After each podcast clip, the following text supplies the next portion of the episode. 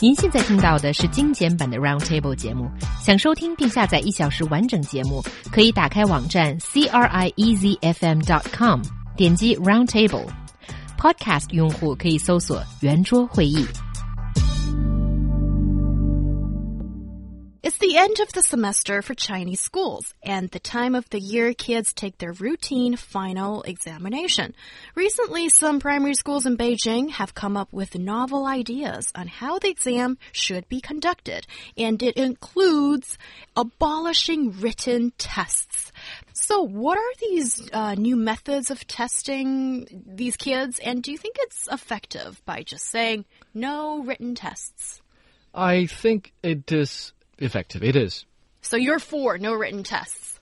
Yes. I think it comes down to the clarity of the education of the school. Listen, when you get to junior middle school, there are going to be some kids there that are just coming. They just they want those big challenges. They're, you know, they're like balls of like steam coming out their nostrils. They're just Oh. hungry and raring to go.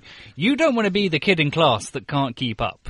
And if you're in a school and they're teaching you in a sufficient manner and you have all the skills needed, all the prerequisite skills to be able to compete with the other kids in your class in junior middle school, then fine.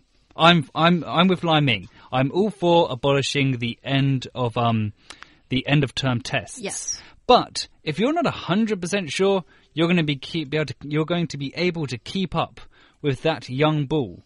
Then, as a parent, you're going to want your kid to do an end of term test so that he's he's pushing himself mentally for the test and mastering the skills he's learning in primary school to make sure he's ready for that next stage. Because you know, as, as people who've all been to university, I think we've all done a BA and a master's.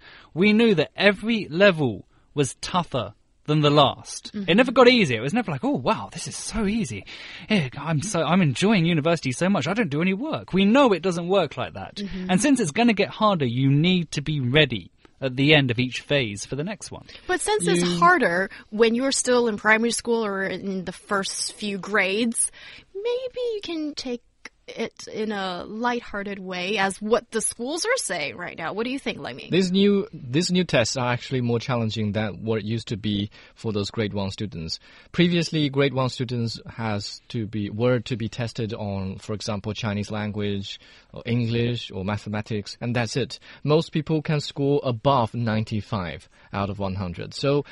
Previously, those written tests were not were not a challenge at all. Whereas this new way of testing them seems to be quite challenging. Not only do they have to, for example, crawl through some obstacles in a make-believe snow, or they also have to kind of like um, present some talk shows in front of teachers, and they they're tested in all all, all in an all-around manner. Not only do they have to be very good at answering mathematic questions, they also have to be able to present their ideas better.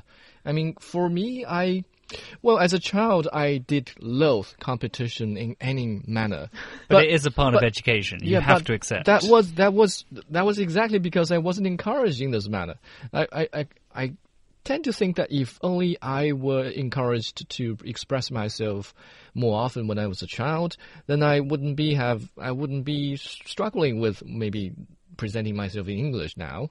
Oh, you're not struggling. You're doing brilliantly. See, I think the education has done you actually pretty well. But Sam, do you think there is merit to this kind of quite innovative way of testing these kids? Well, Liming's kind of put me in a funny position here because I had no idea that these exams could be considered harder. Now, my problem still is that even if they're harder, if it turns out I'm getting to junior middle school and everything I've learnt from those different kinds of tests aren't applied in junior middle school, then I've learnt them for nothing hmm. because I'm still going to be schooled on the traditional stuff at the next level. And I think that primary school has to prepare you for that. I'm speaking as a left-handed, I'm a lefty, you know. And the problem for me, the problem for me is as a lefty, I struggled a bit coming out of primary school because writing with your left hand, you're naturally a bit slower. And I had to really work hard to keep up with the kids who were right-handed. And it's only because of that I struggled to keep up from time to time that I wouldn't want my kids to have the same struggles in terms of keeping up with his peers. And if this could cause that possibility, I'd be worried. I, I worry that maybe if these kids are not exposed to this new modern ways of education, there will be more challenges later in their lives. Yes. Okay. So it's like a bright start of the uh, topic of dis dis- discussion and then we end up in that old note that is, if the Gaokao doesn't change, if the ways you're being tested later on doesn't change, then what's the point? Well, send us messages and we want to know what you think. That's all for today's roundtable.